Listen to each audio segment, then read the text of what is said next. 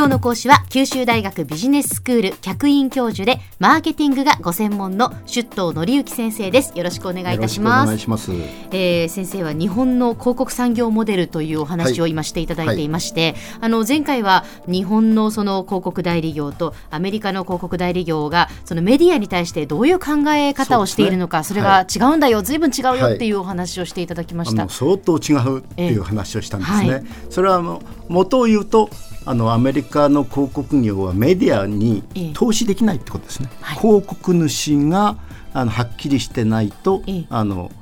メディアを変えない、はい、日本の広告代理業はメディアに投資できると、すなわち広告主がはっきりしてなくても、なな段階でもあのメディアに対して投資できると、うん、パートナーとして一緒にこう売れるコンテンツを作ってそれを、まあ、じゃあどこに売るかっていう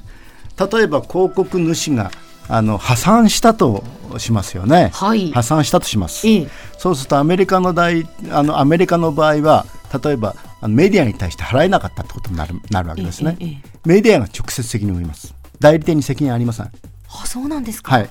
あの広告代理あの広告主が破産した場合はメディアが負債を負います。メディアが取り立てるってことになりますね、日本の場合は広告代理業があの負債を負います。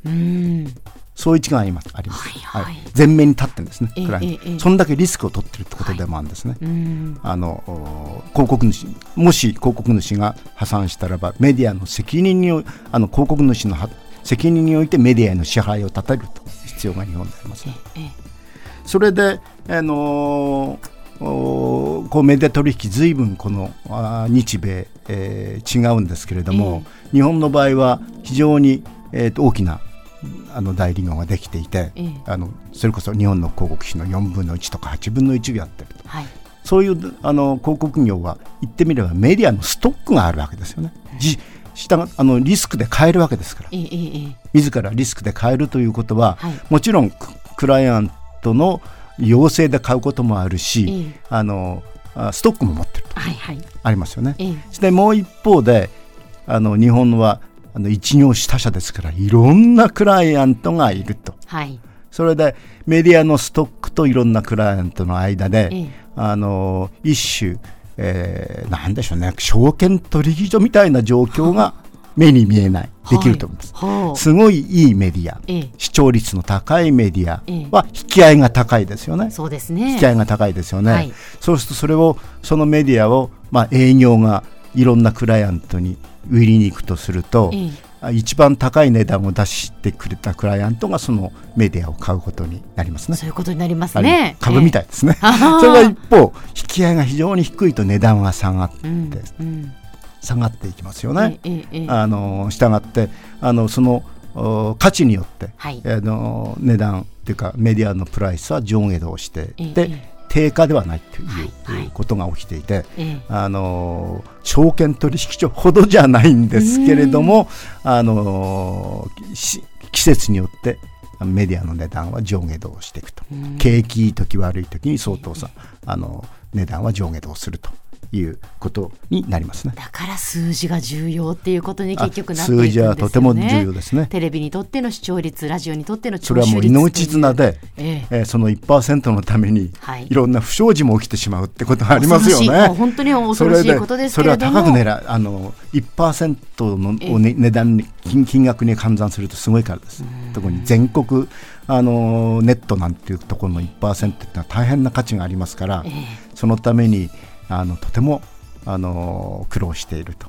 泣き笑いしてる人が毎日いると、これ毎日出ますから、はい、テレビの場合は毎日出るんですよ、ね、毎日泣き笑いしている人がい。るのであろうと。はい、ということであの広告代理もずいぶんアメリカと違うっていうことなんですね。はい、ですからあのエージェンシーっていうけれども、まあ、僕からするとちょっと違った業種のような感じさえするんですね。あのこのあ商売は。はいはい、それであの日本の代理業はそうしたがっていろんなところに、えっと、手を伸ばしていて、ええ、コミュニケーションのあの総合商社みたくなってますよね。うんはい、あのそれであの日本の状況が相当ユニークな状況であるということをお話ししてきたんですね。うんはい、あのまあ作り込んでいくっていうようなことからいくと、はい、相当ガラパゴス化してもいるんですね。なるほど。この広告代理業モデル業がこのモデルはあの相当ガラもうととても得意と。日本というこの国に、ね、国にあの独特に起こっていることですね、ええはい、その中で非常に発展している広告業もあるわけですけれども、え、多くのクライアントが今海外に出てってるわけですね、はい、トップクライアントが、はい、車なんかはもう半分以上の利益は海外から優れた商品というのは、あの世界どこでも認められるんですね、ただこの広告業のモデルというのはそういう目に見える商品ではないわけですね。したがってこの日本の広告代理業のこのモデル、はい、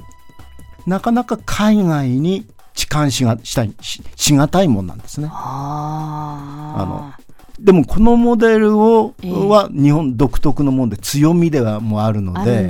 これを痴漢できれば、うん、あの海外に持っていければ、うん、大変大きな存在になるんだけれども、えーえー、これを持っていけないと大変な競合にさらされると。それからアメリカ発の,、あの非常に有名な、はい、あの広告代理にはほとんど、あの海外にも出店していて、ええ、彼らの扱いの多分半分以上は海外でやってる、まあ、なぜかというとどっちかというとモジュラータイプなんですね、え、モジュラータイプ。しかも英語みたいな英語が母国語としてるので、非常にコミュニケーションがしやすいというようなこともありますけど、日本の場合は、まあ、日本語だし、はい、このメメディア作り込みっていうのはそんなに一朝一夕でできないので、できないとなかなか海外では非常にハードルが高い。苦労していると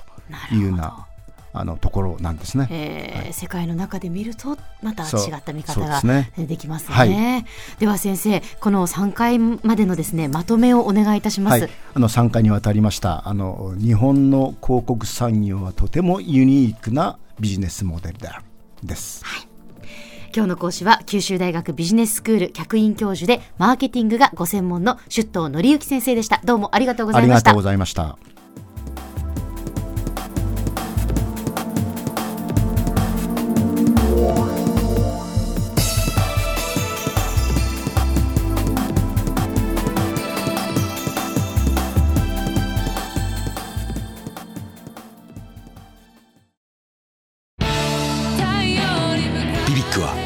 州で生まれ九州の人たちに光を届けています。九州のお客様が光り輝くように。それが QTnet の変わらない思いです。キラキラつながる QTnet。